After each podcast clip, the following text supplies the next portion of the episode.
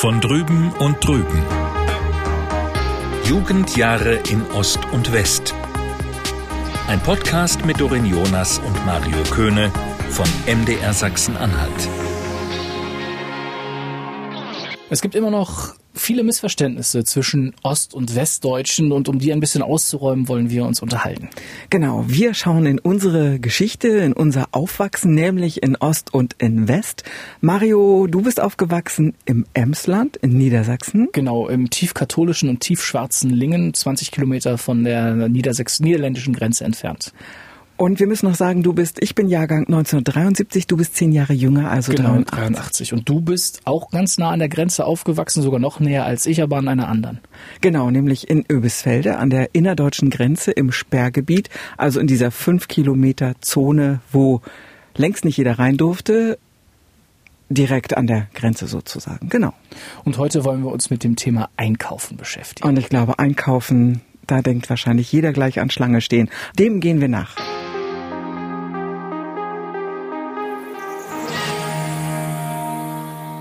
Doreen, du hast das Schlange stehen schon äh, angesprochen, gerade bei uns äh, im Vorsetzer. Ähm, Für mich war das immer so ein bisschen typisch Klischee DDR. Äh, Stimmt es? Ja. Also ich kann mich, ich bin ja zum Fall der Mauer, da war ich 16 Jahre alt und ich kann mich an einiges Schlange stehen erinnern. Also wenn es im Sommer Wassermelonen gab, zum Beispiel so zweimal im Jahr und dann wusste man das und dann stand man Schlange, damit man auch ja eine abbekam. Ich habe aber auch Schlange gestanden, als es Winterschuhe gab. Es gab in Übisfelde einen Schuhladen und man muss sich das so vorstellen, klar, ich war ein junges Mädchen, ich wollte ja auch hippe Sachen haben und ähm, da äh, war klar, Mittwoch oder so, Mittwochnachmittag gab es Ware, da standen die Leute wirklich so eins, zwei Stunden vorher schon Schlange, egal wie das Wetter war, um dann zu gucken, um dann das erste Paar abzukriegen. Weil es gab ja immer nur nicht jeden Tag Ware, sondern eben so ein Kontingent. Und dann sollte es ja auch irgendwie halbwegs gut aussehen. Das war im Osten ja auch nicht immer so einfach. Okay, das ist wahrscheinlich Geschmackssache, oder? Aber das gab es tatsächlich bei Kleidung, Schuhen, Klamotten und bei Lebensmitteln? Ja, also Lebensmittel nicht so, also ich rede jetzt nicht über Milch Mhm. oder über, äh, über Zucker oder Mehl, aber wenn es so besondere Sachen gab, zum Beispiel Bananen, Natürlich. und ich muss ja sagen, ich mag überhaupt gar keine Bananen.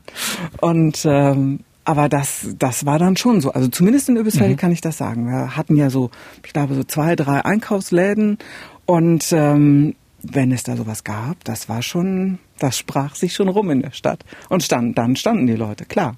Das kann ich mir eigentlich so gar nicht vorstellen. Also was ich noch so ein bisschen in Erinnerung habe, ist, als es beim Aldi das allererste Mal Computer gab. Da Okay. standen die Leute auch irgendwie schon morgens Schlange, bevor der Laden aufgemacht hatte. Aber dass man für bestimmte Sachen, die man äh, haben wollte, die es sonst nicht gab, irgendwie anstehen musste, das gab es gar nicht. Überhaupt nicht. Ja, weil es bei euch wahrscheinlich immer alles gab, oder? Ja, das gab es tatsächlich. Wie ist denn das für dich heute, ähm, wenn du in einkaufen gehst, also sowohl im Supermarkt als auch irgendwie, wenn du äh, Klamotten shoppen gehst? Ähm, Wie ist dein Verhältnis jetzt so dazu? Hat sich das irgendwie, hat sich das irgendwie geprägt? Ach, ich weiß nicht, ob, ob mich das sehr geprägt hatte. Also ich bin, ich bin keine Schnäppchenjägerin, ich bin vielleicht auch aus Luxus, ich weiß es nicht. Also ich bin da, glaube ich, relativ unaufgeregt. ins- Doch, ich glaube, so würde ich mein Einkaufsverhalten bezeichnen. Und wir dürfen nicht vergessen, ähm, zu DDR-Zeiten gab es ja kein Schnäppchen. Es gab nur was Besonderes. Denn Schnäppchen würde ja bedeuten, der Preis wäre ein anderer oder das kriege ich irgendwo günstiger oder so. Ähm, in der DDR gab es EVP hieß das, Endverbraucherpreis, und der war überall gleich. Also der Schreibblock kostete in Rostock so viel wie in Dresden und die Flasche Milch kostete in Öbisfelde so viel wie in Bautzen vielleicht. Also da gab es null Unterschiede. Und ich hätte auch nie ähm, und auch das Sortiment war relativ äh, ähnlich. Es gab ein paar Ausnahmen, also zum Beispiel in Berlin, das war eben die Hauptstadt der DDR, da gab es schon noch ein paar besondere Sachen. Da bekam man vielleicht eher mal eine besondere Limonade mit Maracuja, kann ich mich dran erinnern. Die hat mein Vater dann aus Berlin mal mitgebracht.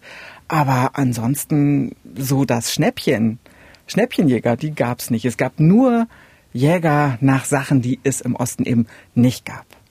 Und das kann man sich irgendwie gar nicht vorstellen, wenn man irgendwie so westdeutsch aufgewachsen ist. Also bei uns gab es unterschiedliche Supermärkte und Discounter auch und die Preise waren auch unterschiedlich und der Liter Milch kostete eben im Supermarkt XY mehr als im Discounter AB.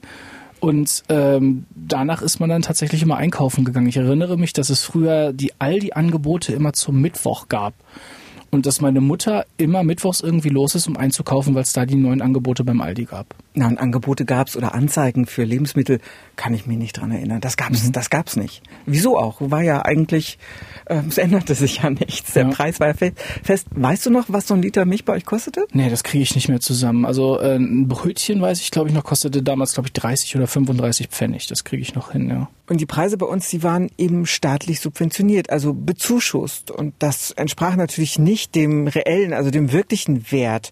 Ein Brötchen kostete damals fünf Pfennig, eine Flasche Milch so 68 und ein Brot 93 Pfennige, da habe ich schon nochmal nachgeguckt. Und das war eben, ja, überall gleich. Es sei denn, man machte jetzt so ein klassischer Bäcker, der hat vielleicht nochmal einen besonderen Kuchen gemacht oder mhm. so, aber eigentlich war das alles festgelegt. Es war alles staatlich ja, staatlich geregelt. Mhm. Also eben keine Marktwirtschaft, logisch. Also Brot vom Bäcker direkt war auch schon relativ teuer, aber das gab es dann halt auch, ich glaube, das hat 2,50 Mark hat damals ein Brot gekostet.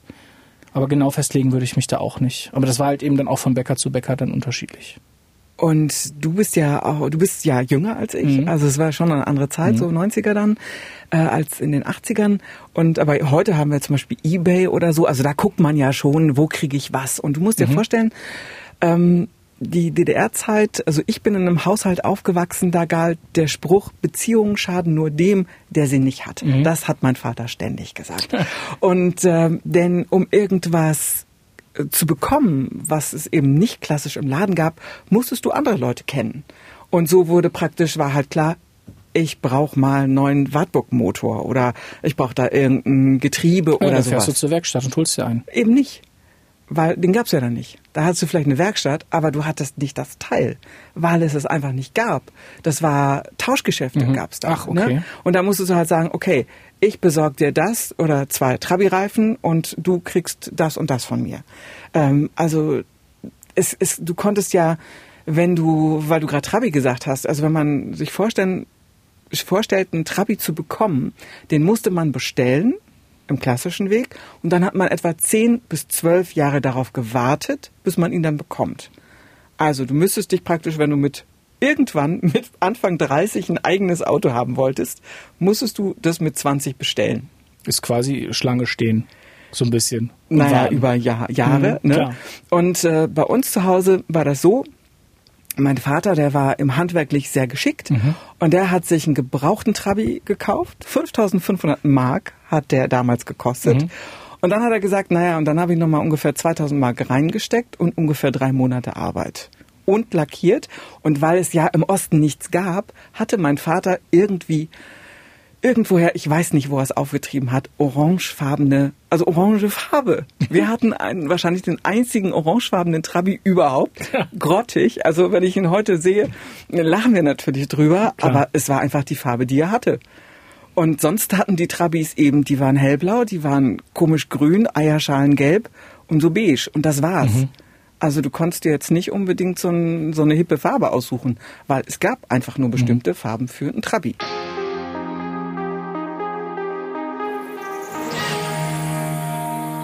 Und weil ich gerade gesagt habe, äh, Geld, weißt du ungefähr, wie viel deine Eltern verdient haben? Oder wie ist denn das so im Westen? Das ist äh, das Thema Geld ist, glaube ich, im Westen. Das habe ich gelernt, seitdem ich hier bin. Da ist ganz anders mit umgegangen worden als hier. Ich glaube, das war äh, im, im, Osten relativ offen, wenn ich die Erzählung äh, so richtig verstanden habe der Kolleginnen und Kollegen hier.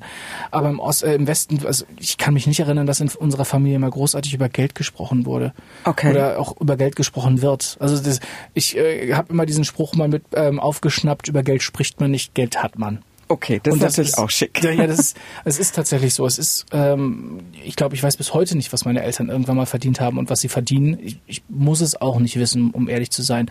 Was bringt's mir? Also, ne, das, das, ähm, sie, sie hatten, sie haben ein, hatten ein gutes Leben und das, das freut mich für sie und äh, sie waren immer sehr sparsam da waren, gab es dann halt auch, ich habe halt auch nicht all das bekommen, was irgendwie all die anderen irgendwie bekommen haben. Da war ich aber auch nicht der Einzige bei mir im Jahrgang. Das war bei anderen Eltern auch so. Sie haben immer sehr sparsam gelebt, aber haben auch immer sehr gut gelebt. Und im Osten war das ja so, dass nicht nur die Lebensmittelpreise oder die Preise staatlich gelenkt waren oder festgelegt waren, sondern eben auch die Löhne. Also ich habe meine Mutter gefragt heute und sagte so, wie viel hast du denn da verdient? Die hat ja dann irgendwann ihren Friseurberuf, ihren Traumberuf mhm. erlernt. Ich hatte ja schon in der ersten Folge vom Fluchtversuch meiner Mutter erzählt, sie wollte ja unbedingt Friseurin werden, konnte das in der DDR nicht oder kriegte keine Lehrstelle und ähm, dachte, das geht im, Besten, im Westen besser und ist dann ja doch ziemlich unvorbereitet, äh, wollte sie mit ihrer Schwester über die Ostsee schwimmen. Der Versuch scheiterte am Ende kläglich. Sie musste in den Knast, aber bekam dann eben auch ihren Friseurberuf und arbeitete dann ja auch als Friseurin. Da hatte sie 320 Mark. Das, das wusste irgendwie auch jeder, weil die Nachbarin hatte genauso viel. Also alle haben gleich viel verdient. Und ähm, wenn man aber sich was leisten wollte, weil 320 Mark waren auch im Osten nicht sehr viel Geld, ähm, dann musste man sich überlegen, was macht man zusätzlich. Also ich weiß, dass mein Vater, der dann deutlich mehr verdient hat als Baumaschinist, den Autodrehkran fahren konnte. Und der war in der ganzen DDR unterwegs, ständig auch unterwegs. Und dadurch konnten wir uns auch eher, konnten wir eher das Haus umbauen oder ausbauen. Und sie haben das war auch, glaube ich, so ein DDR-Phänomen, fand ich. Die haben dann irgendwann sich so einen Zweitjob gesucht, das gab's ja offiziell gar nicht, mhm. in dem die ähm, so, so Dahlien angebaut haben. Das waren so ein paar tausend Mark, glaube ich, die man dann noch im Jahr zusätzlich verdienen konnte. Und das ermöglichte ja immer mehr Freiheiten oder mehr Möglichkeiten, sich auch dann mal irgendwas Technisches äh, mhm. äh, zu besorgen. Aber einen Farbfernseher hatten wir nicht. Das weiß ich noch. Okay. Wie, ich würde nochmal über das, äh, das Einkaufen bei euch sprechen. Du hast, du hast schon gesagt, die Preise waren eigentlich überall gleich. Das heißt, ihr habt dann äh, in Öbisfelde irgendwie einen, ich nenne es jetzt mal Supermarkt gehabt und da gab es dann alles oder gab es mehrere Supermärkte und hatten die dann auch gab's, war das Konkurrenz oder wie, wie, wie muss ich mir das also vorstellen? Also Supermarkt gab es ja im Osten nicht. Wir haben HO mhm. gehabt, ne? Ich habe weiß jetzt gar nicht mehr, was es ausge, ausformuliert heißt. Und dann den Konsum. Mhm. Das ist so lustig, so Konsum und Konsum. Mhm. Und Konsum ist ja eigentlich äh, gegründet worden als so eine Genossenschaft schon in den, also nach dem Krieg, gerade so um das Land so ein bisschen besser zu versorgen mit Lebensmitteln, aber auch mit Haushaltsgeräten mhm. und so weiter. Und, ähm, und wir hatten die Kaufhalle, die war auch noch da und die war moderner. Die wurde nämlich erst in den 80er Jahren gebaut. Die hatten schon schickere, größere Kühlregale, die hatten Einkaufswagen. Bei uns um die Ecke gab es nur Einkaufskörbe. Mhm. Ähm, die hatten ein größeres Angebot so für DDR-Verhältnisse, aber wenn nichts geliefert wurde, wenn es nichts nicht genug produziert wurde, dann gab es das auch da nicht. Dann gab es es nirgends.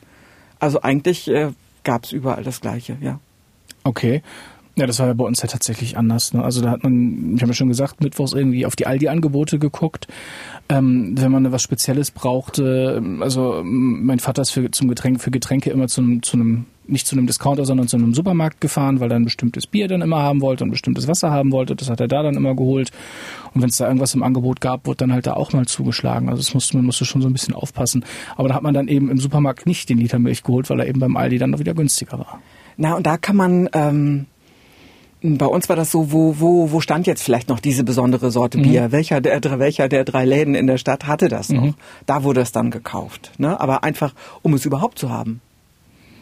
Hattet ihr denn, also war das denn dann eine Marke Milch oder eine Marke Bier? Ja, also bei Bier, bei Bier war also es unterschiedlich. Bier gab es mehrere, aber, aber, Milch gab es eben eine Milch. Also es gab immer die gleiche Flaschen, immer mit demselben Deckel. Das war auch nicht so ein Schraubdeckel, sondern mhm. so ein, so ein, so ein Kleber-Aludeckel mhm. zu meiner Zeit. Später gab es dann auch Milchtüten, aber die gab es auch eher so in größeren mhm. Städten. Ansonsten war das bei uns immer gleich. Da gab es nur eine Sorte, ja klar. Da gab es jetzt nicht, äh, nö, nichts Verschiedenes.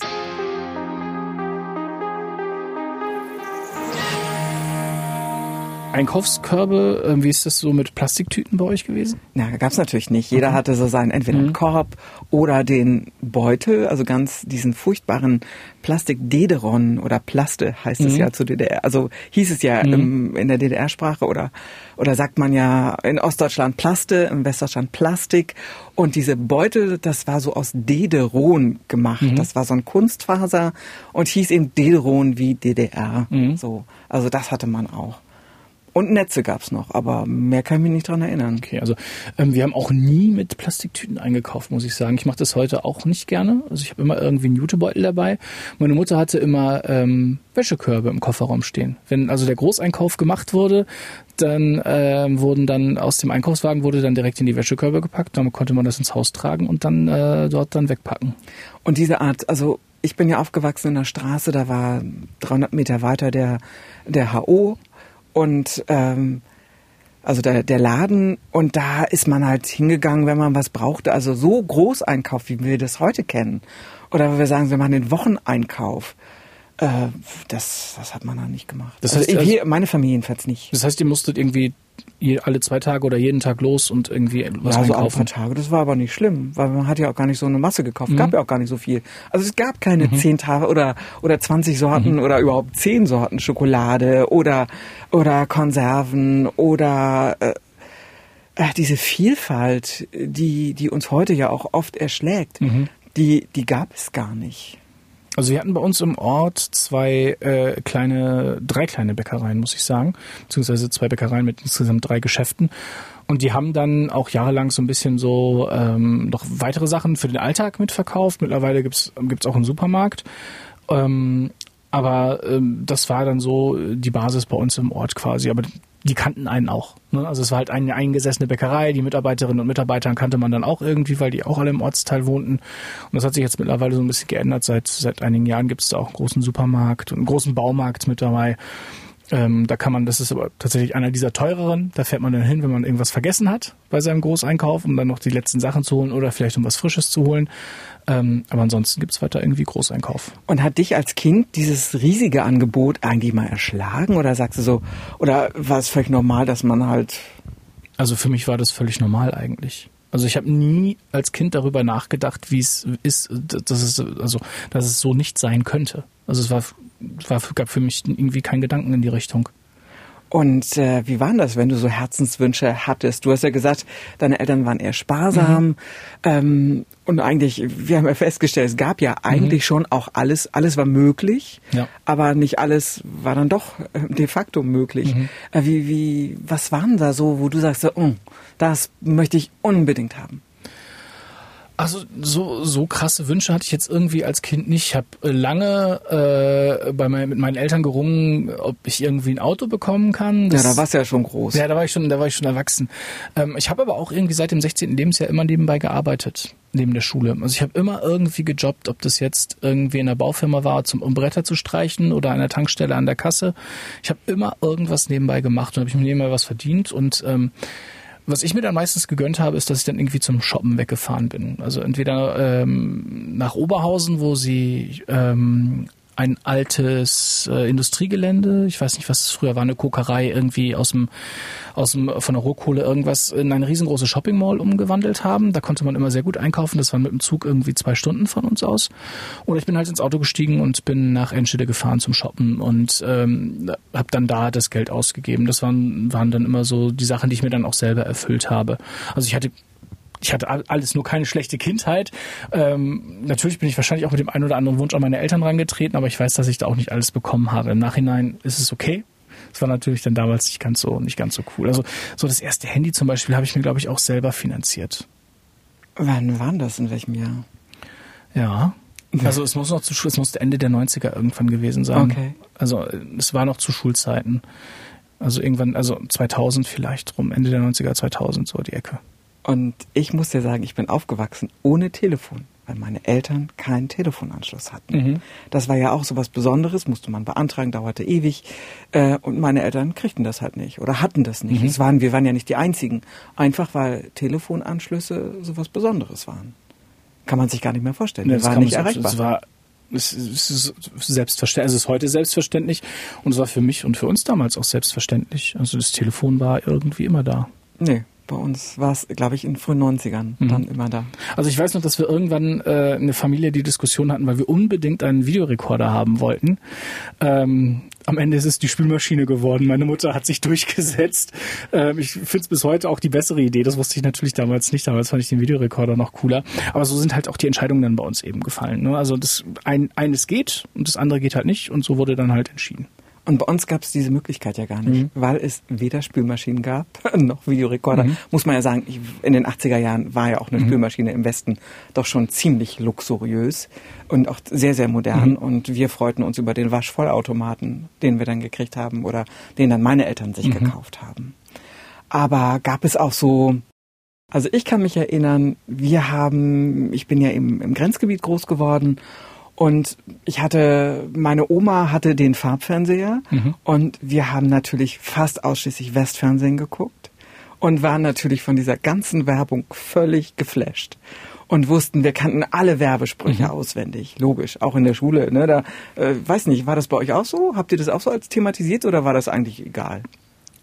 Ähm, also bei uns war man eher genervt von Werbung. Also das war tatsächlich irgendwie bei uns immer so, wenn irgendwie im Fernsehen Werbung kam, dann wurde die Augen verdreht oder man ist tatsächlich direkt aufgestanden, hat irgendwas anderes gemacht, wo man wusste, fünf Minuten lang passiert da jetzt eh nichts. Man kann dann in aller Ruhe ähm, erstmal äh, irgendwie andere Dinge machen. Ähm, ja, man hat natürlich so die eine oder andere Werbung hat das schon Eindruck hinterlassen. Es ist ja heute auch noch so, dass das die eine oder andere Werbung ein bisschen eingängiger ist. Aber dass ich jetzt sagen müsste, okay, ähm, diese Werbung ist mir von damals so wirklich im Gedächtnis geblieben. Ähm, die Toyota-Werbung.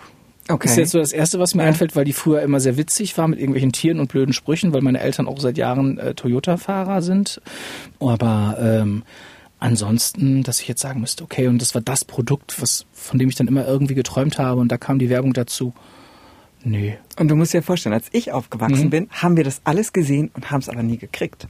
Es sei denn, es kam ein Westpaket mhm. oder die Verwandtschaft aus Westdeutschland hat irgendwas mhm. mitgebracht oder meine Großmutter, die, die jedes Jahr eigentlich in den Westen fahren durfte.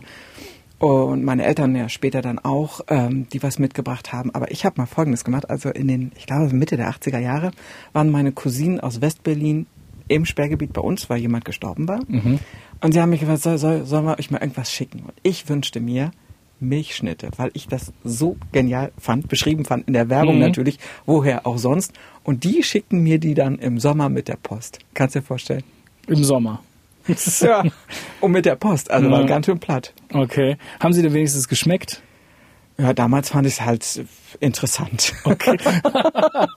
Aber natürlich süß mhm. und fluffig und all das, was, ja, was, und, cremig, all das, was unsere Schokolade, also nach meinen Erfahrungen, im Osten einfach nicht hatte. Dann schmeckte die natürlich auch, auch völlig platt gedrückt. Mhm.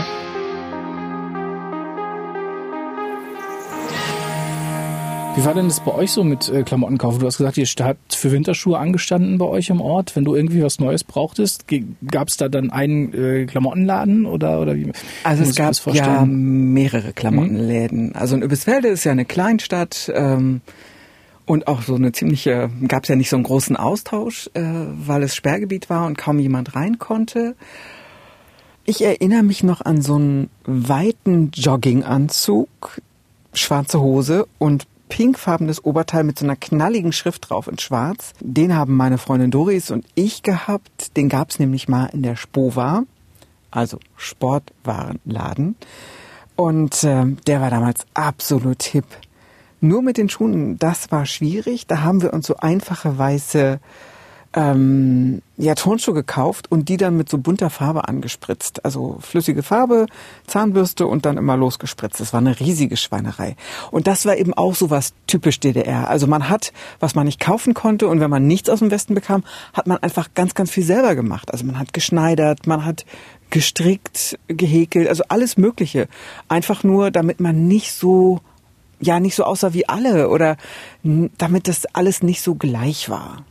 Also ich muss sagen, ich hatte den großen Luxus, dass ähm, ich ganz, ganz viel Klamotten von meinen Cousinen bekam. Mhm. Also ich hatte äh, und auch meine Eltern. Ähm, meine Cousinen waren vier und acht Jahre älter als ich und die hatten natürlich immer hippe Sachen aus Westberlin äh, oder auch aus Frankfurt. Also wir haben fast alle Jeans oder Jacken oder Hemden, die haben wir aufgetragen. Ich weiß noch, ich habe ganz, ganz viele Sachen, da war ich so Teenager, so 16, 15, 16, von meinem Onkel aufgetragen. So lange Hemden trug man einfach. Herrensackos, lange Hemden, mega cool. Und das gab's im Osten hat man das nicht so gekauft, glaube ich. Und es war natürlich auch so die Einheitsmarke. Also die Ostjeans hast du erkannt. Die war dünner, die war rubbeliger, die saß auch nicht so gut. Also da war das schon cool. Da wollte man andere Sachen haben. Es gab dann ähm, es gab in der DDR, also es gab, also in Öbiswelde hatten wir diese, diese so, so ein paar Textilläden, aber das war auch so Oma-mäßig, das war nicht hip. Also das wollte ich jedenfalls nicht anziehen. Und ähm, dann gab es nochmal so ein besondere Modeläden. Eins hieß so, oder so eine Serie war das, die hieß Jugendmode, also mhm. vermeintlich alles auf jung abgestempelt. Das war aber auch sehr, sehr teuer. Also, und dann gab es noch diese Exquisitläden, die waren noch teurer. Also für normale Leute wie wir, wir haben da eigentlich gar nichts gekauft. Also mhm. meine Eltern haben da nichts gekauft, nee. Das, heißt, du hast dann aber trotzdem deine, deine Klamotten immer irgendwie in Öbisfelde gekauft oder bist du auch nach in die Kreisstadt, also Haldensleben oh, gefahren oh, oder doch, nach doch, wir sind, ähm, also so, ich glaube, die großen Jeans, Sweater, Jacken, die mhm. habe ich, glaube ich, wirklich fast ausschließlich aus dem Westen gehabt. Und ähm, aber Schuhe, die hat man in Übelsfelde gekauft, eben angestanden, wie ich es vorhin erzählt habe. Oder wir sind nach Magdeburg gefahren, also hierher, um dann im Zentrum Warenhaus, das war ja auch so ein Anziehungspunkt, mhm. wo man sagte so, hey, da könnte ich noch was kriegen, aber du brauchst ja dann dieses eine Modell in der richtigen Größe. Das war dann meist nicht da und wenn noch was da war, war es nicht mehr cool, weil die coolen Sachen waren natürlich zuerst weg. Klar. Ne? Und wir sind, meine Mutter hat noch eine Tante in Berlin gehabt, waren wir auch ab und an in, in Berlin, ja. Also dieses Kleidung von Geschwister auftragen ähm, kenne ich nur teilweise. Ich bin ja der ältere von, von zwei Brüdern. Ähm, aber meine, die, die beste Freundin meiner Mutter hatte, hat einen Sohn, der ein bisschen älter ist als ich. Da gab es dann auch schon so Sachen aufzutragen. Und ich fand das ganz im Gegenteil, das komplette Gegenteil von dir. Für uns war das uncool. Also was bei uns wirklich ähm, wirklich mehr so angesagt war, war tatsächlich so die eigenen neuen Klamotten, ähm, am besten noch irgendwie zu meiner Schulzeit waren große Marken auf den Pullis und den T-Shirts total angesagt und sowas alles. Ähm, Klamotten von jemand anders auftragen war da schon eher uncool. Mittlerweile sehe ich, sehe ich das tatsächlich ein bisschen entspannter, aber das war damals komplett anders als bei dir. Also ich bei uns wie hieß es tatsächlich so, am besten so die eigenen Sachen haben. Und ähm, dadurch, dass es diese hippen Sachen ja gar nicht gab mhm. zu DDR-Zeiten oder nur ganz begrenzt gab, war das natürlich alles cool, was irgendwie ja aus Westdeutschland einfach kam. Also wir äh, es roch ja ganz, wenn das Paket aufgemacht wurde, roch alles anders, weil das Waschmittel ja auch anders roch als das Ostwaschmittel. Ähm, Heute kann ich es gar nicht ertragen, mhm. dieses Waschmittel, diesen Waschmittelgeruch, aber damals fand ich das irgendwie paradiesisch. Und meine Cousinen, also ich bin sehr klein, also ich bin 1,60, kann ich ja hier mal sagen, und meine Cousinen sind ungefähr 1,80. Also mit Schuhen auftragen und so, das war alles nix, aber die Hosen und die Jacken, die haben, hat meine Mutter halt gekürzt. Also wir konnten, also ich glaube im Osten, dadurch, dass es nie so viel gab, hat man auch aus alt mach neu das mhm. umgenäht, gekürzt, gestopft, äh, und das war einfach hip. Und man, ja, also das war hip, weil es einfach modern war. Und dann im Osten gab es ja auch nie so eine Werbeaufdruckschrift. Was sollte mhm. denn da stehen? Also nicht mal was in russischen, Buch, also in kyrillischen Buchsta mhm. Buchstaben. Äh, das war, das war, das trug man bei uns ja nicht. Oder zumindest trug man das schon, aber es war, wurde bei uns ja nicht produziert. Und das war ja auch so ein, so was Reklame, das ist Westen, das ist westlich, das sind äh, Bundesrepublik oder USA. Mhm. Das war was, was der Osten im sozialistischen Staat überhaupt nicht hatte kann ich mir umgekehrt überhaupt nicht vorstellen. Also ähm, auch, dass man Pakete bekommt von Dingen, die man, die man sonst nicht kriegt. Also das ist äh, äh, total surreal irgendwie. Also ne, ich, ich kann, es ist für mich überhaupt nicht greifbar. Irgendwie. Und das ist ja auch so ein, also Pakete gab es, also was ich erst nach dem Mauerfall erfahren habe, dass wenn meine Tanten und Onkel uns Pakete geschickt hat, hatten, ähm, dann konnten die das sogar steuerlich absetzen. Das waren nämlich die pa Pakete zu den Geschwistern den, oder zu, zur Verwandtschaft in den Osten. Ähm, aber das ich, finde ich völlig legitim, weil wir haben uns als Kinder so gefreut und ich weiß noch, dann wurde er per Post oder so durchgegeben, also das Paket äh, ist auf dem Weg, ist es auch schon angekommen. Und ich erinnere mich also mindestens an einen Fall, wo eins angekommen ist, ein großes Weihnachtspaket mit frischen Orangen, mit Kaffee natürlich für meine Eltern, Süßigkeiten für uns und eben Klamotten. Bücher waren ja verboten, die durfte man nicht rüberschicken. Ähm, höchstens ein bisschen schmuggeln und man hofft, dass man nicht erwischt wird. Und dieses eine Paket kurz vor Weihnachten, das war total auseinandergerupft. Meine Tanten haben das immer sehr, sehr schön verpackt mit Servietten drumherum, damit die keine Druckstellen kriegen, nichts kaputt geht und so weiter. Und das äh, war ja auch so ein ähm, zu DDR-Zeiten, dass Pakete kontrolliert worden sind. Ne? Und das äh, haben wir dann schon wirklich am eigenen Leib dann auch erfahren. Das war schon sehr komisch. Ja, das kann ich mir vorstellen. Wenn andere Leute irgendwie in deiner Post rumwühlen, da wird mir, glaube ich, auch anders werden.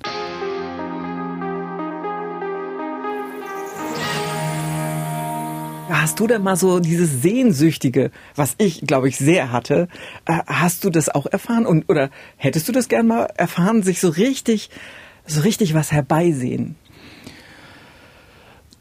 Schwierige Frage, gute schwierige Frage. Ähm, ja, es ging bei mir tatsächlich meistens über irgendwelche Klamotten. Also ich weiß nur, dass ich irgendwann in einem Jahr eine Winterjacke total toll fand und total schick, die dann aber zu teuer war. Und da habe ich meine, meine Eltern reingelegt. Das muss ich, muss ich sagen. Es war im Dezember oder so.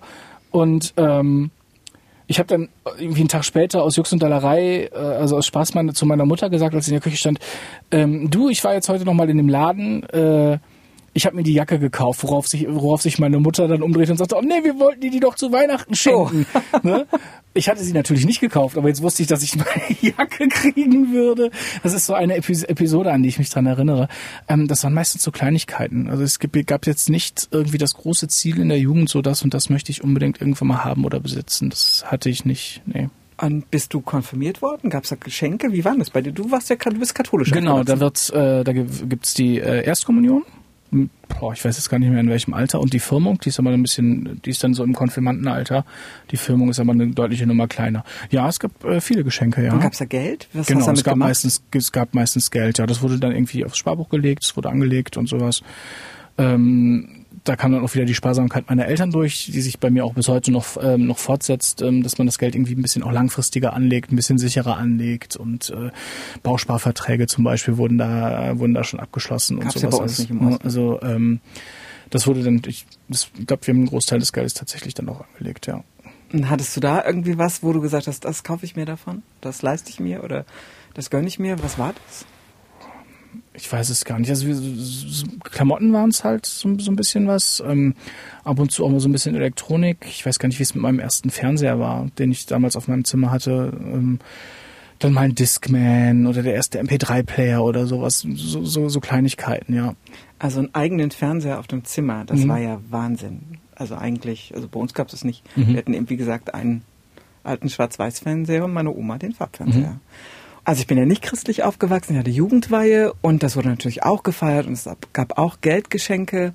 Ich glaube, meine Geld, das Geld selber wurde für den Führerschein dann aufgehoben. Ich habe ja einen Moped-Führerschein dann mhm. gehabt mit 15 und ähm, und ich bekam auch Westgeld und mit Westgeld konnte man im Osten auch einkaufen, nämlich im Intershop. Da gab es Sachen, also da gab es einfach Westprodukte. Also nicht so frische Sachen wie Joghurt oder irgend so Gedöns, sondern Schokolade, Pralinen, Jeans gab's da auch, also ein paar Klamotten und eben Elektronikgeräte. Und mein großer Traum war ein Stereo-Kassettenrekorder. Den gab's auch in der DDR, aber da kostete, das war ja so bei technischen Sachen bei uns so im Osten, die kosteten richtig, richtig viel Geld. Also das waren schon einige hundert Mark, also eher mehr, also eher Richtung 800 als Richtung 200. Und das war, hätten sich meine Eltern gar nicht leisten können. Und äh, ich bekam eben dieses Westgeld und ging damit in den Intershop und konnte mir für 50 D-Mark dann so einen absolut hippen Rekorder leisten. Den hatte ich auch sehr, sehr lange. Mhm. Und das war so mega. Gab's und, und, und dieses Inter, diesen Intershop, da gab es ja nur, den gab es meistens so in Kreisstädten und man konnte da nur hingehen, wenn man irgendwoher Westgeld bekommen hat. Also meistens ja aus der Familie verdienen mhm. konnte man das ja nicht. Mm. Und da roch es eben auch wie im Westpaket.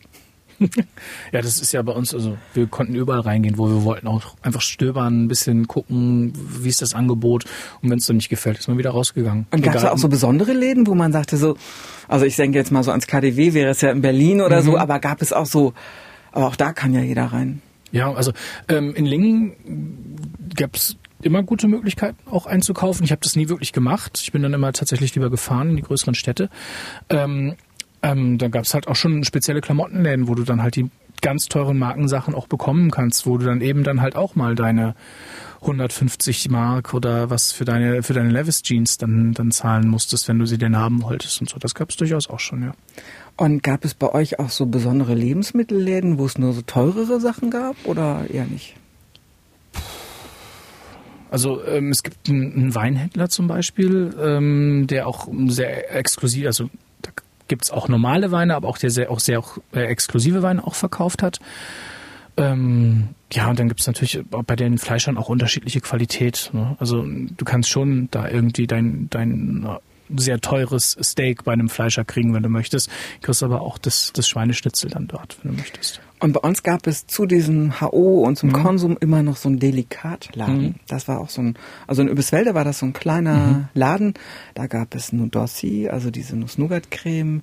Da gab es bestimmte Pralinen, also eher Wein oder Alkohol, so, mhm. so für die, oder Cognac für die Erwachsenen. Ähm, das war auch so ein, ja, so ein besonderes Geschäft. Also mhm. wenn man immer denkt so, da haben auch etliche Leute eingekauft. Also wenn man immer sagt, so in der DDR, so alle waren gleich, also ganz so ist es nicht. Also es gab schon Leute, die auch mehr verdient hatten, mhm. äh, mehr gezahlt bekommen haben und also es gab da schon so gleiche untergleichen. Also meine Eltern waren da sehr, sehr selten drin. Also meine Eltern auch. Also Oder eine Dose so Ananas, ne? Also das gab's bei uns ja nur aus dem Westpaket. Oder im Delikat. Denn im normalen Geschäft hast du Apfelmus bekommen oder Mischobst, wenn also eingekocht im mhm. Glas aber nicht, äh, nicht so, wie wir das jetzt als völlig normal wahrnehmen.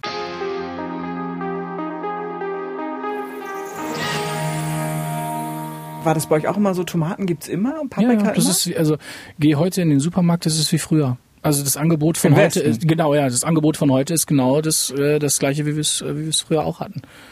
Und bei uns war das dann, man, man kann jetzt sagen, okay, das war jetzt saisonale Ware. Ne? Also ich weiß, der Herbst war geprägt von Kohl. Also im Herbst gab es keine Tomaten oder keine Paprika. Mhm. Und irgendwann wusste man, es geht Richtung Weihnachten, dann kamen die ersten Apfelsinen und wenn man Glück hat, hat man so richtige orangene Apfelsinen bekommen, also richtige mhm. Orangen. Mhm. Und meistens gab es aber diese Kuba-Apfelsinen, die waren in der, die waren außen grün, ein bisschen gelblich und in voll strohig. Also das war, aber die waren irgendwie fast immer da. Okay. Aber die schmecken halt überhaupt nicht. Ja, das stimmt. Das war was ganz anderes als die, ja, die Orangen, die man sonst so kannte. Und mhm. da weiß ich, die gab es eher, also die schönen Orangen, sag ich mal, die hat mein Vater, wenn der in Berlin war, auf Dienstfahrten oder so, ähm, dann hat er die auch mitgebracht. Das war schon großartig, so, wenn man morgens eine Apfelsine essen konnte. Echt? Also selbstverständlich für uns eigentlich irgendwie. Also das war, es gab dann zum Nikolaus bei uns immer im Dezember einen bunten Teller und da lagen dann immer mindestens auch drei Mandarinen mit drauf und Erdnüsse und natürlich Süßigkeiten und, und äh, Schokolade und solche Geschichten. Und das war Standard. Also zum Nikolaus gab es bei uns einen Stiefel. Ne? Also wir mhm. hatten halt so einen Schuh, den, mhm. also ich glaube, das war und, und wenn wir Orangen hatten, dann hatten wir die entweder, eben, wie gesagt, aus Berlin oder wirklich mhm. aus dem Westpaket. Also das war schon. Aber was macht denn das mit einem, wenn man immer alles haben, also theoretisch immer alles kaufen kann, wo man gar nicht sagt, so, das ist so was total Besonderes.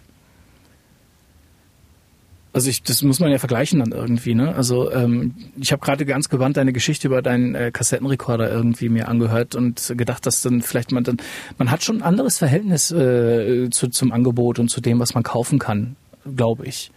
Ähm, es ist beruhigend, das auch zu wissen, dass man sich alles irgendwie leisten kann und dass man, dass man sich das irgendwie, dass man alles kaufen kann und dass es da keine Beschränkungen gibt. Also ähm, ich finde es beruhigend, ähm, glaube aber auch, dass man das vielleicht noch ein bisschen mehr wertschätzen sollte am Ende. Also meinst du, wir mit meiner Biografie kann ich vielleicht andere Sachen anders wertschätzen? Würde ich zumindest sagen als Außenstehender, ja, weil du es kennst, wie es ist, wenn man es nicht bekommen kann. Ja, das stimmt.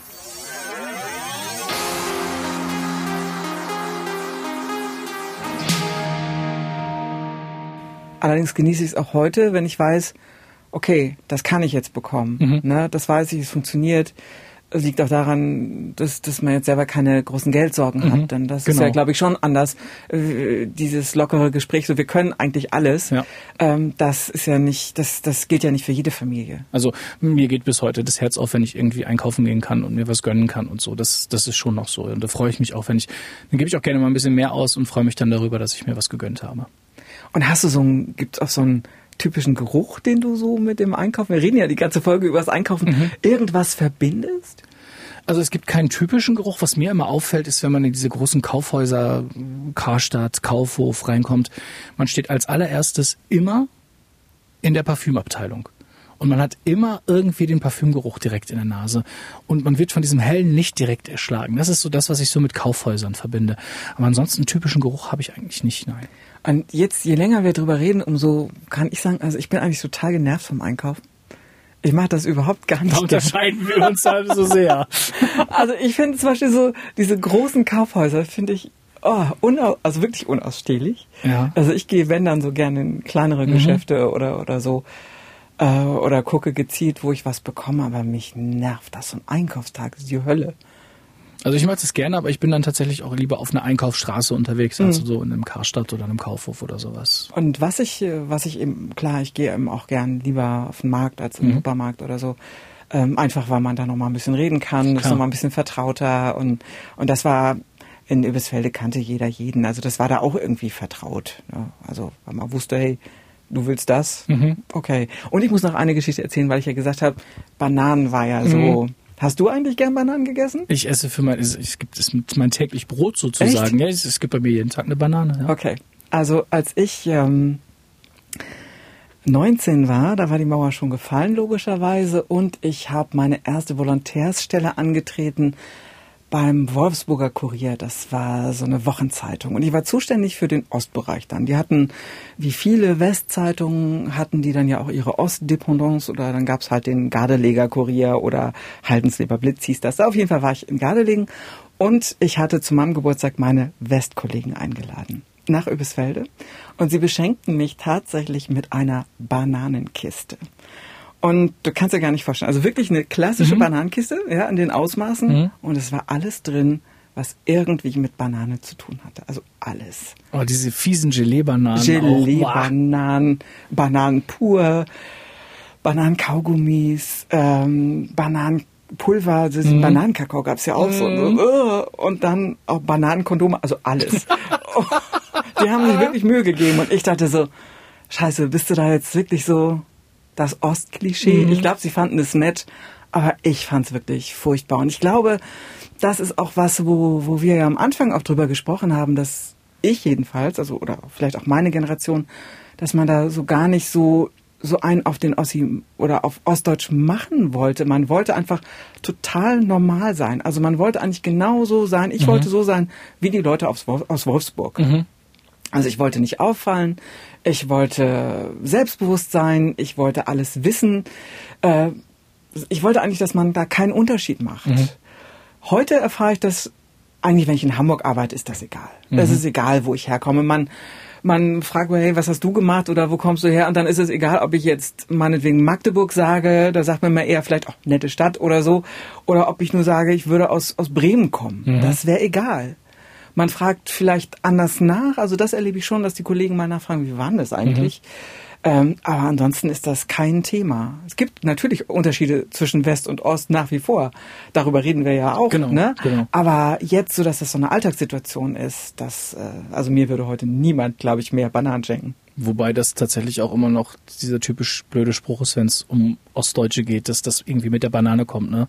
Ja. Warum ist die Banane krumm? Weil sie einen Bogen um die DDR gemacht hat, hat mir irgendwann mal ein Politiklehrer gesagt. Wahnsinnig witzig, denke ich mir dann heute auch nochmal. Ne? Ja, den äh, haben wir uns auch erzählt früher. Ne?